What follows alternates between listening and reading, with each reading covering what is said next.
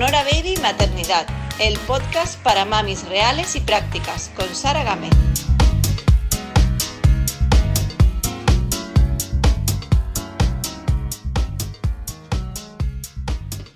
Muy buenas, mi invitada de hoy es Begoña Aznárez. Ella es psicóloga, psicoterapeuta, clínico consultor, presidenta del Instituto para el Desarrollo y la Aplicación de EMDR, presidenta de la Sociedad Española de Medicina Psicosomática y Psicoterapia y especialista en psicoterapia con niños y adolescentes. Es un honor para mí tenerla hoy conmigo en el podcast sobre la baby maternidad y voy a aprovechar este privilegio para preguntarle sobre la relación cuerpo y mente y sus, repercusiones clínicas, algo en lo que además ella es experta y que lleva estudiando desde el inicio de su carrera. También quiero tratar con ella sobre las experiencias traumáticas en la infancia, en esto me voy a centrar bastante, y el valor del vínculo padres e hijos, sobre el desarrollo global del ser humano después. Begoña es autora además del libro Psicoterapia breve para niños y adolescentes y su último libro, que ya está disponible, lo puedes encontrar bajo el título El trauma psíquico es de todos, rompe el silencio. Yo lo voy a dejar todo esto también en las notas del podcast escrito, así que acudid a ella si, queréis saber más. Bueno, bienvenida Begoña, muchísimas gracias por estar hoy conmigo en el, en el podcast Sonora Baby Maternidad. Muchas gracias a ti, Sara, es un placer. Estoy encantada de estar aquí con vosotras. Encantada. Bueno, Begoña, tengo muchísimas preguntas para ti, a ver lo que nos da el tiempo. Eh, quiero comenzar, quiero comenzar porque sé que esto va a interesar muchísimo. Primero, eh, he, leído o he escuchado que, algo así como que el trauma psíquico es como una pandemia, ¿no? ¿Esto lo has comentado tú? Y si es así, dime, dime a qué te refieres. Bueno, pues si, fíjate, si entendemos, si nos, ceñimos a lo que entiende el diccionario de, la RAE sobre qué es pandemia, qué significa la palabra pandemia, eh, viene del griego y, pan significa todos y demia viene de demos, que es eh, el conjunto de la población. Entonces, toda la población eh, en realidad, por eso el, título de mi libro, ¿no? El, trauma psíquico es de todos, ¿no? En realidad es algo, el trauma psíquico es algo que, está en nuestras vidas mucho más de lo que creemos, es algo que nos ocurre a todos o a prácticamente todo el mundo o que en todo caso todos tenemos que lidiar en algún momento con, algún tipo de cuestión relacionada con el trauma psíquico en nosotros mismos o en la gente que nos rodea, ¿no? Con lo cual, eh, y, se da, o sea, las cifras demuestran que, supone un porcentaje tan alto la gente, ¿no? las personas que, se ven afectadas por experiencias traumáticas, que en realidad se puede hablar perfectamente de, de pandemia, ¿no? Y bueno, pues como en principio no es tan mortal como una enfermedad infecciosa que se extiende como, como, una plaga en, en, cada uno de, nosotros, ¿no? pues entonces se considera como menos peligrosa o eso, o menos eh, menos endémica o menos pandemia, ¿no? Pero en realidad eh, eso, las cifras son, son impresionantes y entonces es una cuestión que deberíamos tomarnos bastante más en serio porque eh, de hecho, por ejemplo, organismos como, la APA norteamericana, que es como la institución de referencia en relación con, bueno, pues con los problemas eh, psiquiátricos, psicológicos, pues lo que ya dijo en 1980 es que el trauma en la infancia es normativo, es decir, es la norma, es lo normal que el niño sufra experiencias traumáticas porque la verdad es que el día a día de un cachorrito, de cualquiera de nosotros, ¿no? de chiquitines, eh, es tan demandante, tan exigente, tan difícil, tan complejo para lo vulnerables y lo poca cosa que somos cuando somos chiquitines, que es que, bueno, pues casi cualquier experiencia es susceptible de convertirse en traumática. Entonces es algo que finalmente ocurre y todos nosotros tenemos alguna experiencia que si echamos un poco así la mirada atrás, decimos, eso todavía duele cuando conecto con ello, eso me marcó, eso supuso un antes y un después, aquello fue muy difícil. Entonces muchas veces pensamos en el trauma psíquico como esas grandes, esos grandes golpes terribles que ocurren, una violación, un tsunami, un accidente mortal, pero no, las pequeñas cosas del día a día pueden convertirse también en experiencias traumáticas. Entonces, en ese sentido, pues puede hablarse de pandémico, sí precisamente estás mencionando mucho la, palabra clave, ¿no? que es experiencia traumática o trauma psíquico. Eh, quiero que me expliques en qué consiste, con palabras sencillas, en qué consiste un trauma psíquico. Pues mira, em, para nosotros el, trauma psíquico es cualquier experiencia que se ha vivido con alto impacto emocional y que mm, ha tenido que ser silenciada y no ha podido compartirse con las personas adecuadas, con las figuras eh, de referencia adecuadas, que en el caso de, los chiquitines serán sus figuras primarias vinculares, mamá y papá, eh, para que esa experiencia eh, pueda ser procesada y adecuadamente gestionada, y que en lugar de, de quedarse bloqueada pueda servir claramente después de aprendizaje porque en este sentido lo que nosotros comentamos siempre es que hay tres grandes eh, acciones que mm, debemos hacer para que cualquier experiencia, eso, de alto impacto emocional, no se convierta en traumática. Y es a poder hablar de ello, pensar en ello y soñar con ello. Y muchas veces el contexto, la mayoría de las veces, por desgracia, lo que nos pide es silencio, es que silenciemos, es que callemos, es que no hablemos sobre eso tan desagradable que ha ocurrido. Y, entonces eh, a la hora de, hacer las labores, ¿no? las funciones que realmente hacen falta para que esa experiencia sea para que nos entendamos, ¿no? bien digerida y, y, después entonces incorporada como aprendizaje, pues si no podemos hablar de ello, si no podemos pensar en ello, pues entonces no, va, no van a llevarse a cabo esas funciones tan necesarias. Y en cantidad de ocasiones, en, muchas, muchas ocasiones, el, entorno no está eh, para, escuchar al, niño eh, sobre lo que le pasa o al adulto. Es muy frecuente ¿no? que lo que escuchemos sea lo contrario, que cuando te pasa algo, la gente a tu alrededor, cuando tú quieres hablar de ello, te dicen, pero todavía sigues con eso, no le des más vueltas, déjalo ya, ya no pienses más en ello, pasa página. Y es lo que, lo que te invitan a hacer, ¿no? Y en relación con los chiquitines, muchas veces ellos no se atreven porque no, encuentran La, mirada receptiva y la pregunta adecuada eh, que, que, invite a hablar, a compartir, a expresar lo que les ocurre. ¿no? Es verdad que el sueño es menos controlable, entonces eh, eh, soñar con ello, acabamos soñando con ello porque nuestro cerebro va a intentar en fase REM, que es donde gestionamos estas cosas, ver qué manera estructura todo aquello que hemos, que hemos vivido durante, durante la vigilia, ¿no? durante el día. Pero ¿en qué se convierten estas acciones y todos estos acontecimientos cuando durante el día no hemos podido eh, trasladarlos, compartirlos y lo que llamamos heteroregular con esos otros significativos? Pues que lo que tengo son pesadillas, lo que voy a sufrir son tremendas pesadillas.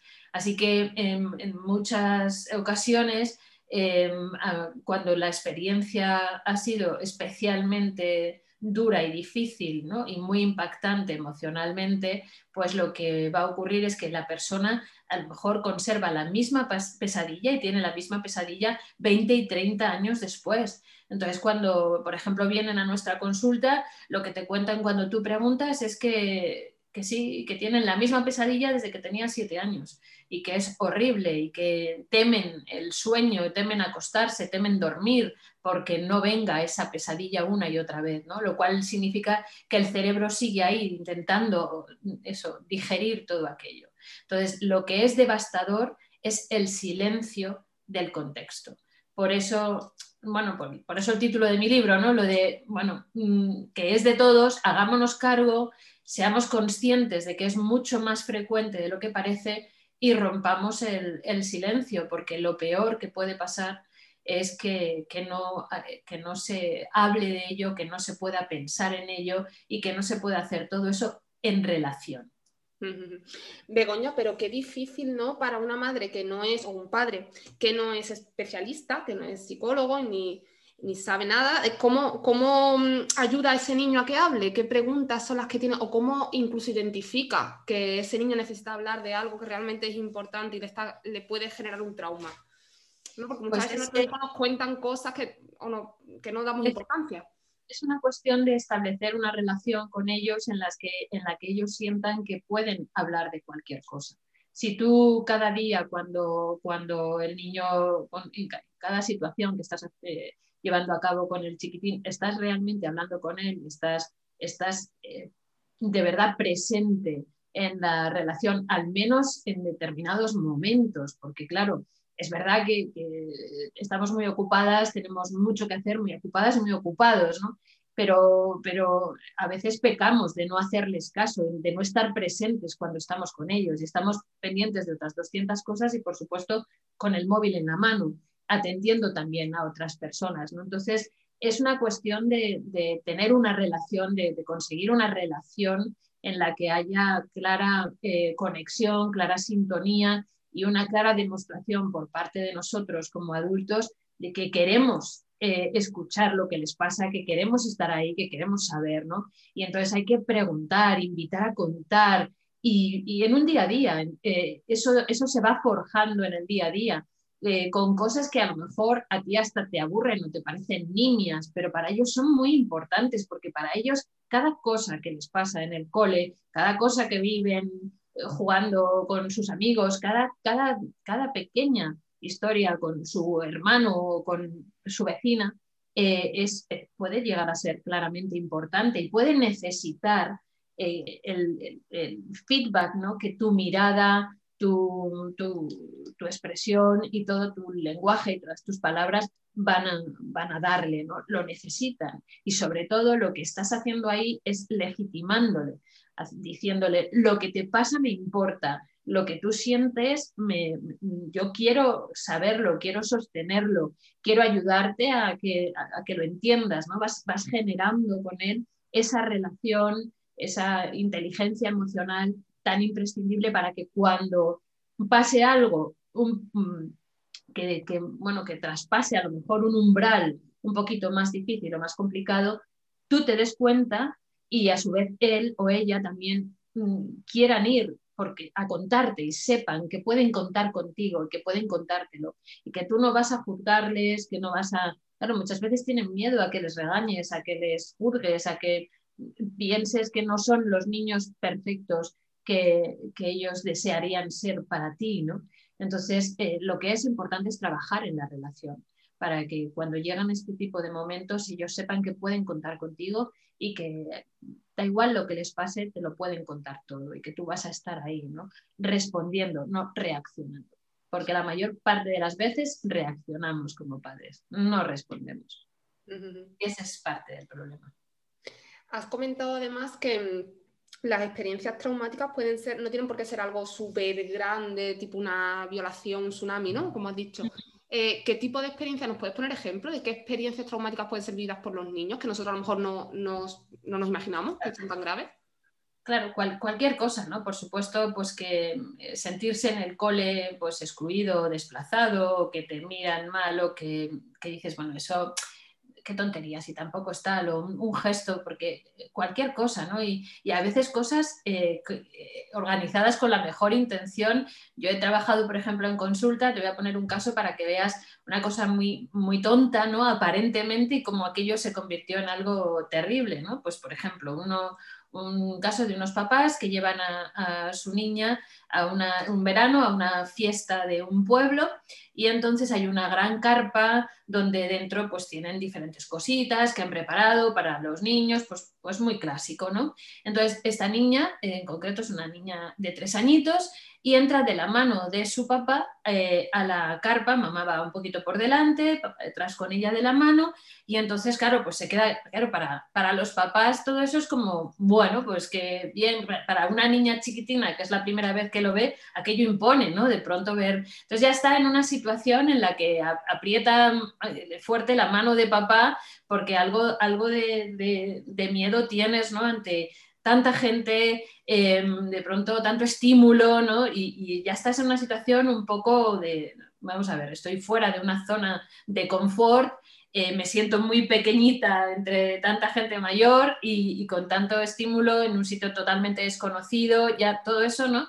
Entonces, en esa situación previa de alerta de a ver qué va a pasar aquí, dónde estoy, qué es esto, pues de pronto, eh, insisto, con la mejor intención de todos los adultos que rodean a la niña, le toca en el hombro uno de estos payasos que hacen así globos y cositas y tal, con forma de flor o de perrito o de no sé qué, y, se agacha, eh, cuando la niña se gira, se agacha a ofrecerle un globo con forma de flor.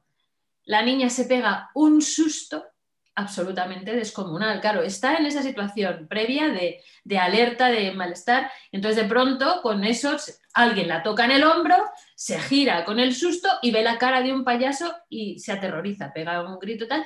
A partir de ese momento, lo que es una experiencia aparentemente, bueno, pues que no es más que un pequeño susto que se ha llevado en una situación de bueno, pues de, lúdica, eso, con la mejor intención de todos los que le rodean, la niña empieza a hacer una fobia eh, tremenda, ¿no? Aquello marca un antes y un después, tiene impacto traumático, nadie legitima que esa experiencia ha sido eh, difícil y, y, simplemente es, ay, pero bueno, si no pasa nada, que no tal, que no te asustes y mira, si es un payaso que te trae un globo pero la niña a partir de ahí no puede soportar ver a un payaso, un payaso le desencadena eh, una reacción ya, claro, automática es un disparador brutal, a partir de ahí empieza a tener pesadillas, problemas para ir a alguna fiestecita de cumpleaños donde como haya un payaso en algún sitio, como vea tal, entonces va increciendo. A partir de ahí los estímulos además que empiezan a dispararle su reacción de pánico son cada vez mayores. Esto le ocurre con tres años. Cuando viene a mi consulta tiene siete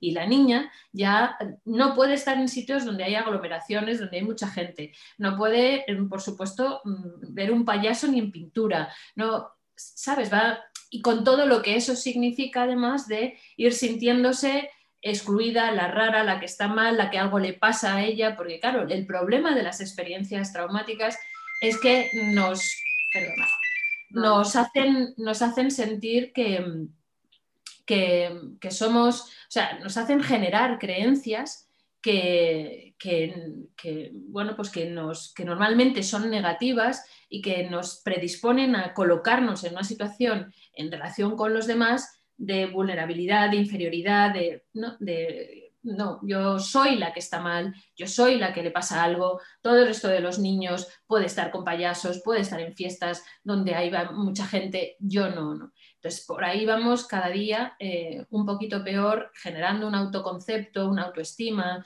y una idea sobre mí y sobre el resto del mundo que no es eh, cierta que es errónea y además muy negativa, ¿no? que me va a condicionar mucho el resto de experiencias.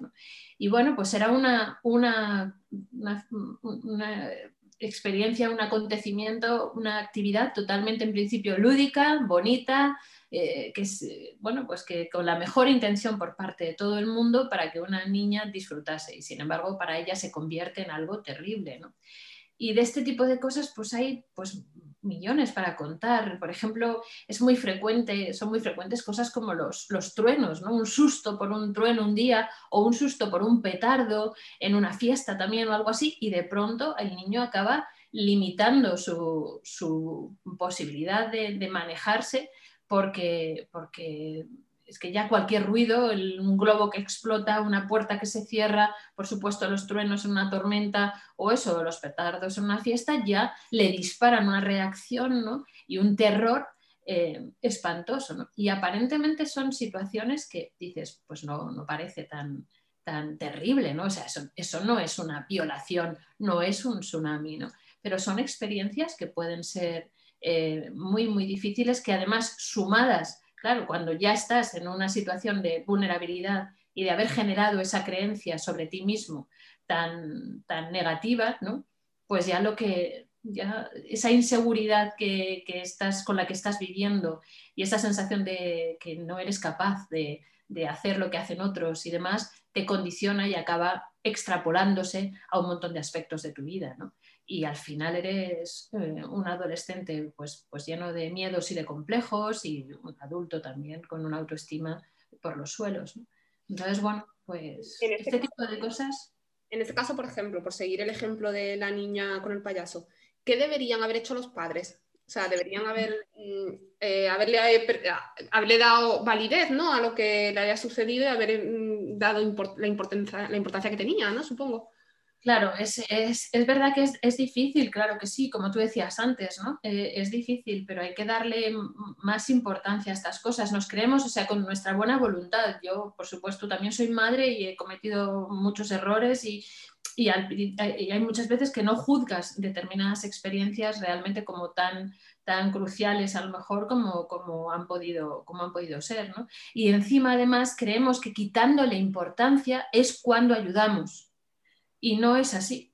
Eh, nosotros pensamos que si eso, que si le quitamos importancia es cuando le vas a ayudar a decir, pero si esto no pasa nada, no te preocupes, si esto no tiene importancia, si esto no va a ninguna parte, si esto no.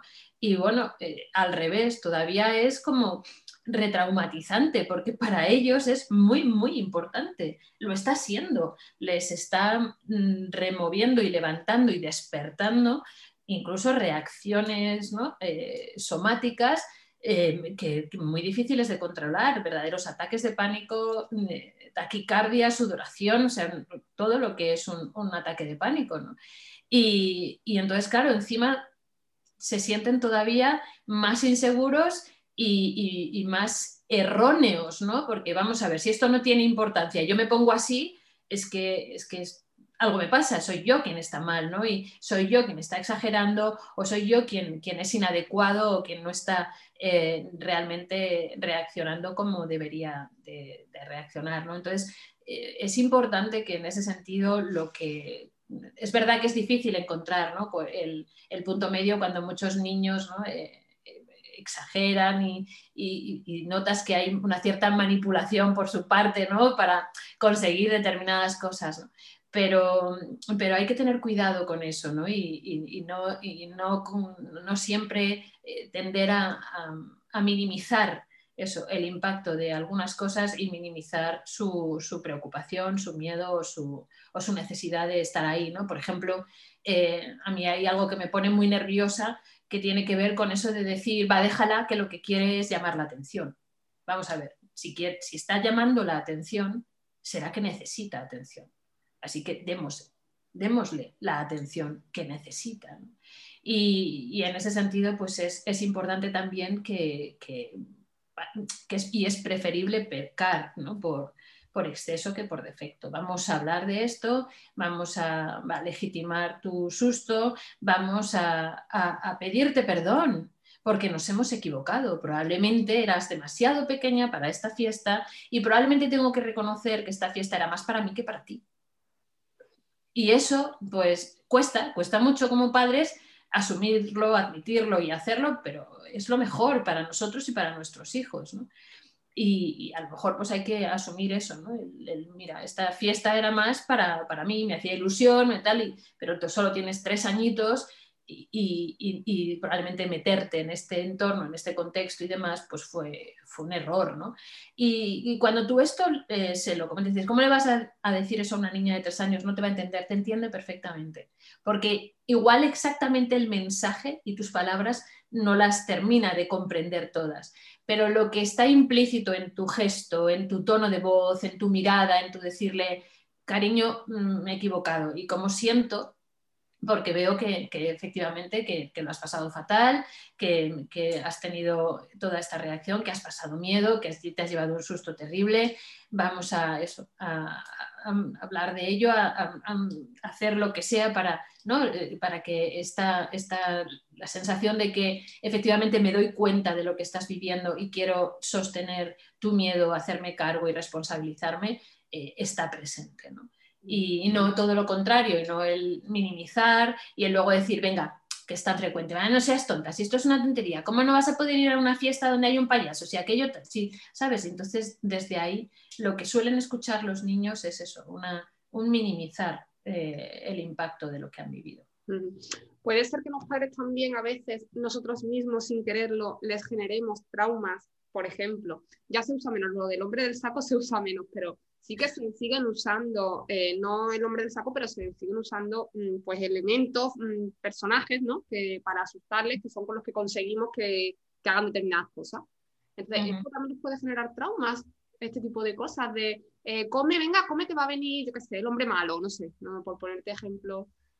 Naturalmente que sí, pero no por el hombre malo, sino porque nosotros somos malos, porque ahí se dan cuenta de que somos malos. Eh, y no hay nada peor para un niño que darse cuenta de que su padre y su madre mm, están haciendo las cosas fatal. Entonces, claro, lo traumático es darse cuenta de, que papá y mamá pues pues que hacen las cosas fatal y, me, quieren meter miedo y, no, y, recurren a eso porque a lo mejor pues eso, pues no son tan buenos en la crianza como, como aparentemente yo como niño desde luego quiero creer que son y como ellos se creen que son. Y es, una, e, e, e, es absurdo porque, porque es mucho mejor para ellos que seamos capaces de reconocer que no somos tan buenos en la crianza como quisiéramos ser porque eso les ayuda mucho, porque ellos se enteran de todo. Una cosa es que, lo mentalicen, pero darse cuenta, se dan cuenta. Entonces, eh, si nosotros legitimamos esa parte que se da cuenta, pues esa parte entonces no tiene que quedarse silenciada, no tiene que quedarse disociada, como decimos en, psicología, ¿no? no tiene que quedarse fuera de la conciencia. En un momento dado tú has hecho las cosas mal y si luego vas a decirles, eh, cariño, ¿cómo lo siento? Esto lo he hecho mal y te he gritado innecesariamente o te he amenazado con no sé qué, te he dicho tal, te he dicho cual y no debería haberlo hecho. Y forma parte de mi propia inseguridad que muchas veces experimento cuando tal, porque pues hombre, nadie te enseña a ser mamá y entonces en el día a día pues es muy difícil, cariño, y también yo me equivoco. Eso es glorioso, es maravilloso. Primero, insisto, legitimamos esa parte de ellos que lo sabe en psicología hablamos de lo sabido impensado. Una cosa es que no lo, hayan, no lo puedan pensar, porque claro, en ese momento ningún niño con cuatro años va a decir, oh, mi madre en este momento está siendo tal y cual, está dudando de su propia capacidad de tal, por eso vuelca sobre mí. No, claro, eso no.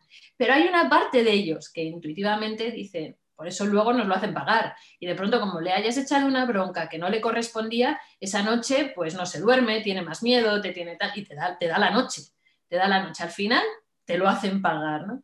Si tú antes de acostarle le pides perdón, le dices que cómo lo sientes, que te has dado cuenta de que, de que eso no era la mejor manera y de que te equivocas también como mamá, porque los adultos también nos equivocamos, ese niño duerme plácidamente, porque has legitimado esa parte de sí mismo que lo estaba sospechando y además, pues claro, le, le ayudas también a, integrar sus propios errores y sus propias dificultades, porque dices, bueno, si mamá y papá se equivocan y los adultos también cometen errores, pues yo también puedo cometerlos. Eso facilita que los cuente y los comparta.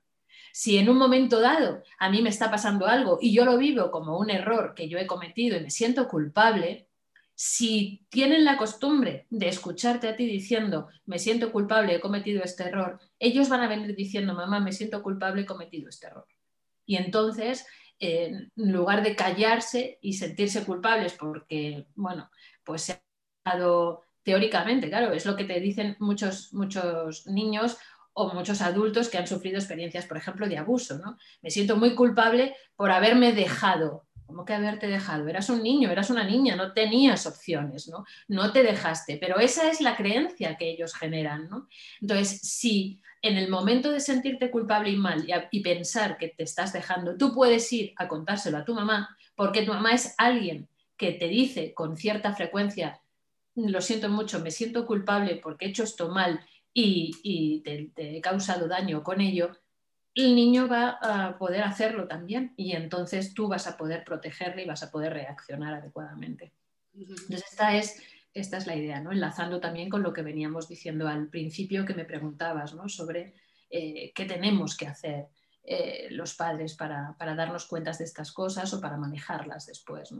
Pues eso, pues en una parte muy importante establecer con ellos una relación en la que haya este tipo de, de, honestidad ¿no? y de integridad, reconociendo nuestros errores, sin duda.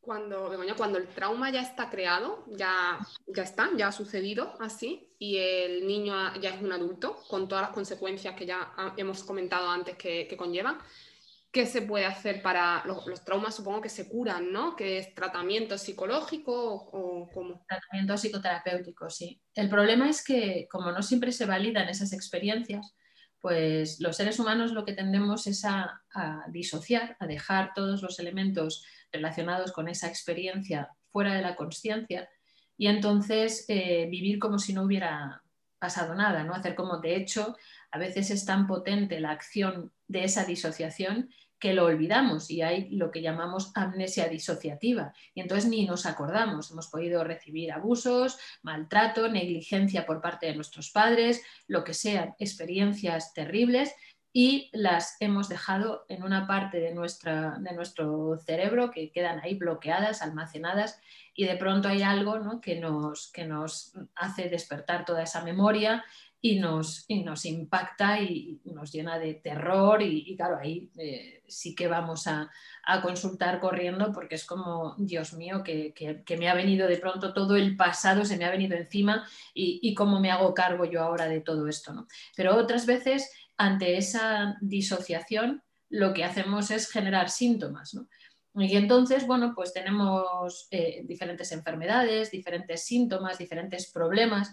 Entonces, el problema es, ese, que luego consultamos por cosas como eso, ataques de ansiedad o dolores de tripa o dolores en general. Eh, se hacen eh, diagnósticos como eso, como ansiedad generalizada o depresión o fibromialgia o otros muchos diagnósticos con los chiquitines enseguida el TDAH famoso porque es un cajón desastre para mm, todo esto, ¿no? Que el niño parece que presenta problemas de atención, que el niño parece tal. Nadie pregunta y nadie dice, oye, ¿qué, ¿qué puede estar viviendo este niño? ¿Qué le puede estar pasando?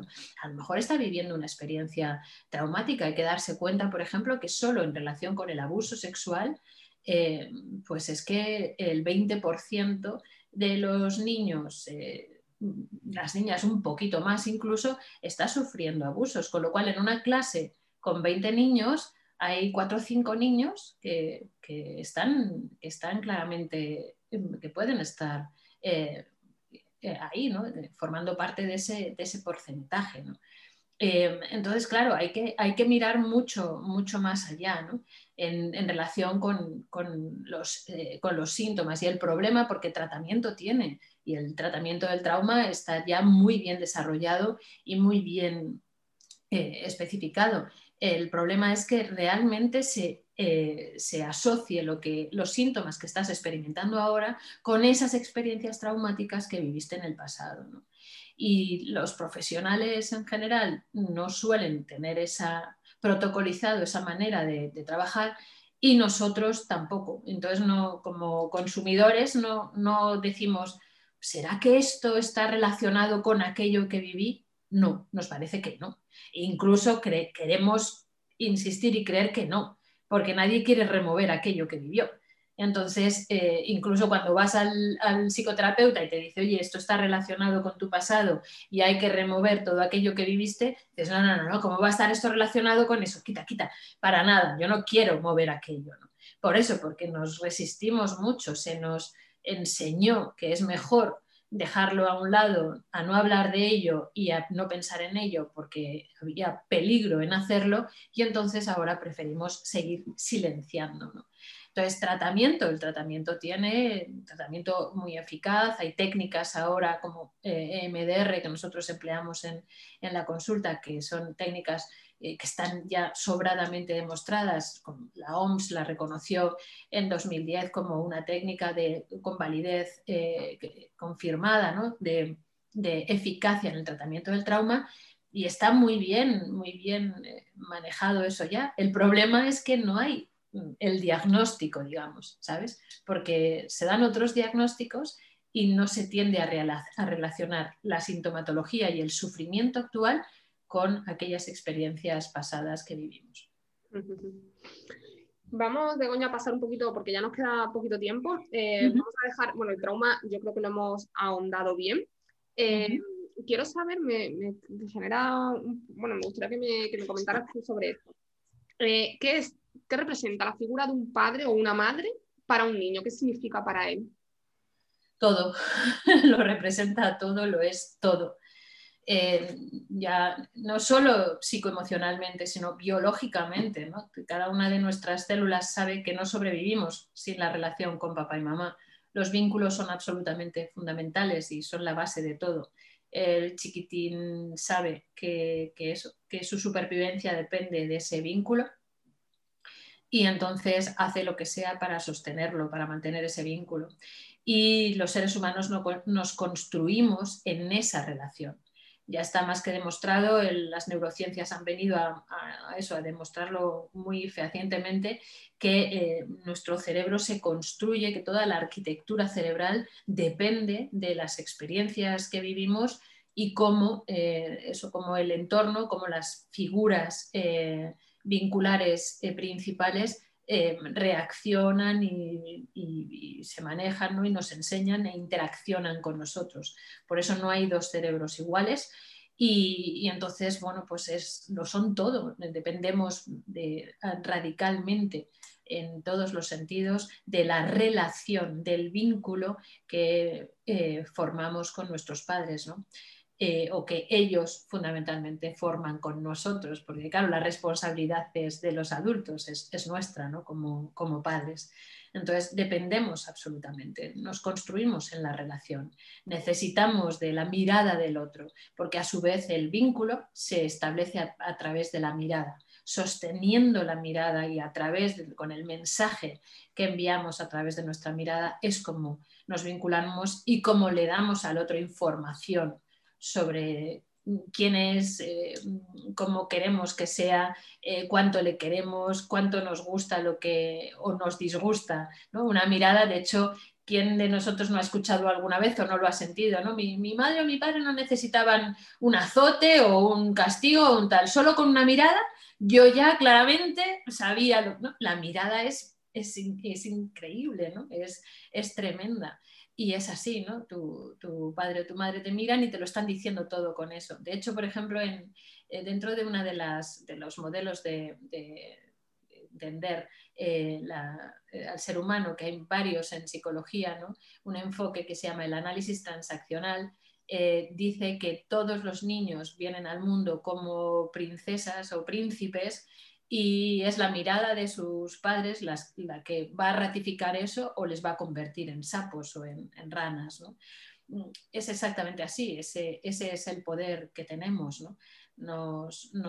hay, no hay posibilidad de escapar de, esa, de la influencia tan enorme que, tiene esa mirada de, papá y de mamá y todo lo que dice eh, con, con ella.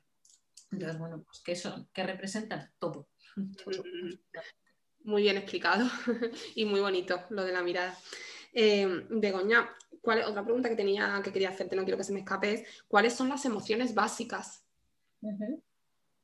Pues mira, sobre ese tema hay literatura para parar un carro, ¿no? Y diferentes autores te van a decir, pues son estas, otros te van a decir, son estas otras, ¿no? Eh, nosotros trabajamos fundamentalmente con siete, pero no quiere decir que, sean exactamente esas, otros autores te van a decir otras. ¿no? Para nosotros lo que supone básico es eh, el hecho de que, de que ya eh, vengamos al mundo con, ellas, ¿no? de, de, fábrica, por decirlo de alguna manera. A mí me gusta decir eso, ¿no? como de fábrica. Las emociones están al servicio de los dos grandes sistemas psicobiológicos que nos ayudan a adaptarnos. Uno, uno que nos lleva a generar esos vínculos, a, pegarnos, y ahí al servicio de, eso están emociones, las llamadas emociones positivas, que son pues, fundamentalmente para nosotros el amor, la alegría y la curiosidad, como emociones básicas, emociones que, que son de fábrica, porque están al servicio de cumplir las funciones que requiere ese sistema. ¿no? Y por otro lado, el sistema que llamamos de defensa, que es el que nos ayuda al revés, a desapegarnos, a ver los, los estímulos con los que nos relacionamos como amenazantes o como ya no necesarios o como algo de lo que me tengo que despegar y entonces poder elaborar las pérdidas. Y para eso yo eh, necesito conectar con emociones llamadas negativas, no son ni positivas ni negativas, todas las emociones son adaptativas, ¿no? pero están ahí experimentadas como negativo para que yo me dé cuenta de que este estímulo es algo de lo que, que tengo que rechazar o que de alguna manera me tengo que despegar. Por eso yo decía antes que los niños se dan cuenta de todo, porque venimos muy bien preparados de fábrica y entonces si tú haces algo mal con respecto a tu hijo, se le va a despertar alguna emoción negativa porque su sistema psicobiológico de defensa viene muy bien preparado. Y entonces en relación con las negativas, nosotros hablamos del miedo, de la rabia y de la tristeza.